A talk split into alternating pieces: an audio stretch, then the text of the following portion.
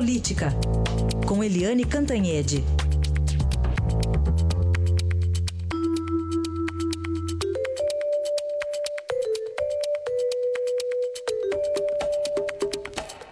E a gente começa falando sobre a mudança no comando da Polícia Federal. A Eliane Cantanhede havia antecipado ontem, né, no portal estadão.com.br.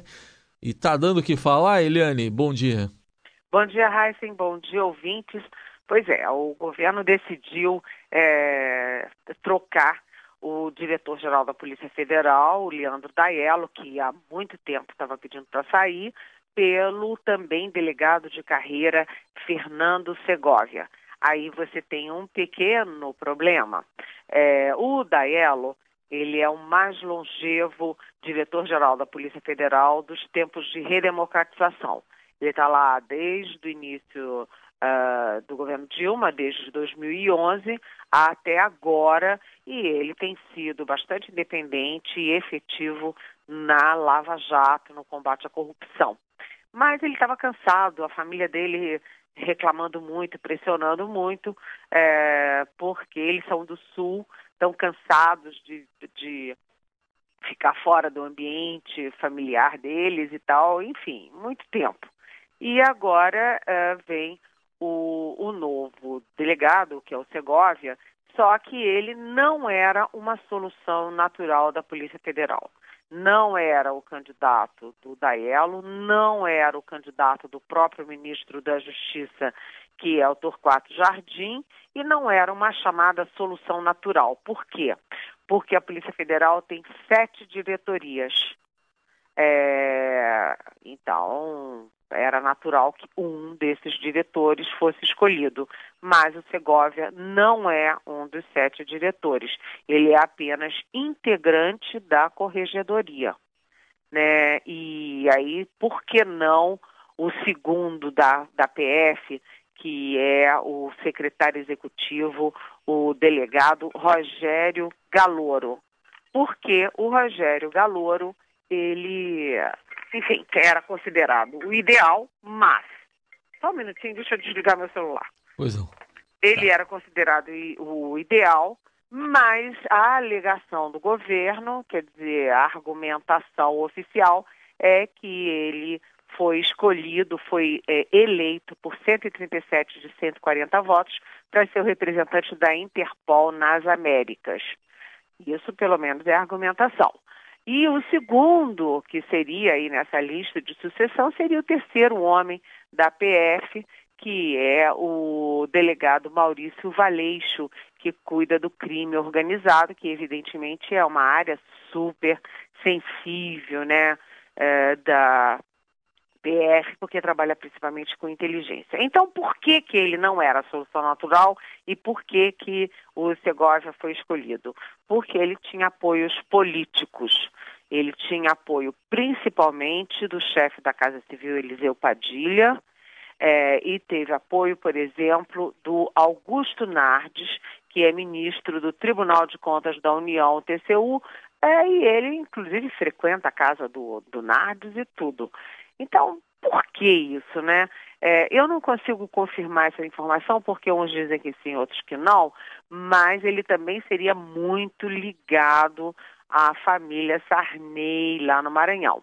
E, efetivamente, ele foi, é, ele foi delegado, ele foi o, o superintendente da Polícia Federal no Maranhão, durante o período, inclusive, que houve aquela operação Boi Barrica que pega a família Sarney né? Mas, enfim, não se sabe. Além disso, ele foi também adido na África do Sul e agora, e também é considerado um homem que entende muito de fronteira, a fronteira é importantíssima, né, no combate ao crime organizado, porque é por ali que vazam, por exemplo, as armas pesadíssimas do crime organizado no Brasil.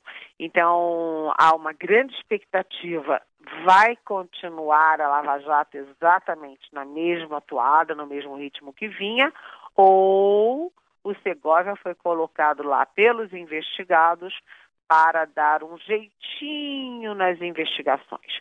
E essa é uma grande interrogação. Agora, eu queria dizer o seguinte: hum. o pessoal da Polícia Federal que passa em concursos difíceis, tem treinamentos muito difíceis, né? tem uma fiscalização interna muito forte.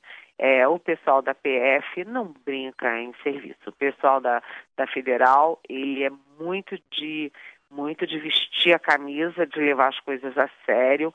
E então o Segovia não está só sob os holofotes da opinião pública, ele também está sob os holofotes da própria corporação dele. Então eu acho que por mais que os políticos achem que muita coisa vai mudar, eu acho difícil que muita coisa mude, porque a própria corporação está muito envolvida no combate à corrupção. Tudo isso a conferir então. E vamos falar de outro assunto aqui, Eliane. A... O PSDB, nesse sai não sai do governo, e a antecipação então da reforma ministerial? Pois é, ontem você teve uma novidade, porque uma novidade em termos, mas o atual presidente interino do PSDB, o senador Tasso Gereissati do Ceará, ele oficializou uh, o lançamento da candidatura dele para ser o, presi o presidente efetivo do partido. O Tasso Gereissati, é, ele está na linha do ex-presidente Fernando Henrique Cardoso de é, desembarcar do governo, entregar os quatro ministérios, ficar independente do governo, e ele ontem disse que ele quer ficar distante desse troca-troca é, de de favores, etc., que está acontecendo nesse governo, como aliás aconteceu em todos, inclusive no do próprio Fernando Henrique Cardoso.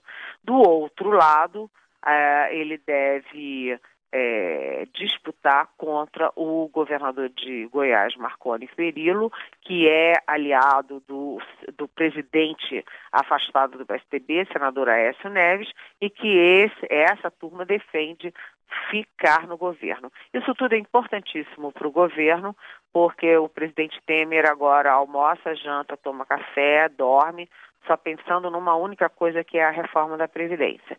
Agora mesmo ele tem um café da manhã, mais um, uh, com o presidente da Câmara, Rodrigo Maia, para definir o pacote da Previdência, e esse pacote da Previdência está é, tá sendo enxugado, mas mantendo dois pontos essenciais para o mercado, que é idade mínima e equiparação dos sistemas público e privado de previdência. E, uh, e o mercado está muito excitado com tudo isso, e aí isso vai ter, evidentemente, uma, uma, um reflexo no, no, na reforma ministerial. A reforma ministerial obrigatoriamente seria em abril, com a desincompatibilização obrigatória dos ministros, mas ela pode ser antecipada para que os, as vagas do PSDB sejam rateadas entre os partidos que é, exigem isso para poder dar votos para a Previdência. Eu não queria ser presidente da República nunca, ainda mais num momento como esse, que o Temer tenha boa sorte, né? Tá certo. Você diria que o Temer, então, está no escuro? Ele eu não sei, mas você, o que está acontecendo, Eliane? Está no escuro aí? Olha, Raíssa, é. vou te contar. A minha vida aqui, a vida da minha família está ao inferno, porque aqui em Brasília, que é a capital da República, do Brasil, da República Federativa do Brasil, e nós estamos em 2017 chegando em 2018, né, a gente já tem racionamento de água.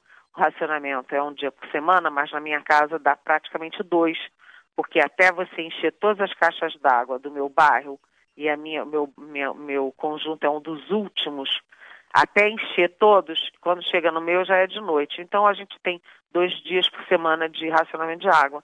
E agora a gente está com um apagão desde a uma hora da manhã, não desta madrugada, mas da madrugada anterior. Ou seja, fez 24 horas. Ontem a uma hora, hoje são nove. Quanto dá isso? Dá 30, 30, mais de 30 horas no escuro. Sabe o que, que significa? Que hum. você não tem como recarregar o celular, você não tem internet, você não tem televisão, você não tem rádio e a sua geladeira e seu freezer vão começar a feder, porque os seus alimentos vão apodrecer. E o pior é que você não encontra viva alma no governo Rodrigo é, Hollenberg para você reclamar. A SEB, que é a companhia é, de energia, está é, tá de greve, o governo não está nem aí e a gente vai vivendo assim, é, dois dias por semana sem água é, e agora um apagão. A minha casa está completamente no escuro uhum. desde ontem. Desde ontem, não, desde a madrugada de ontem. ontem. Uhum. Realmente, eu não sei que país é esse e eu não sei que capital da república é essa. Sim. Ai, claro, tem que registrar isso mesmo e vamos, vamos esperar aí pelas soluções. Muita luz aí, Eliane eu fico pensando o seguinte, é. se no meu bairro acontece isso, isso é. o que que acontece nos bairros pobres, é. nos, nos bairros desvalidos, que precisam tanto de energia, de luz, de escola, de saúde, de, de rua é, bem cuidada. É, uhum. é tudo muito triste, né? É, lamentável. Bom, esperamos aí que amanhã, na nossa conversa, a situação, bem antes disso, né, já esteja normalizada. Obrigado. Até amanhã, Eliane. Até amanhã. Bom dia.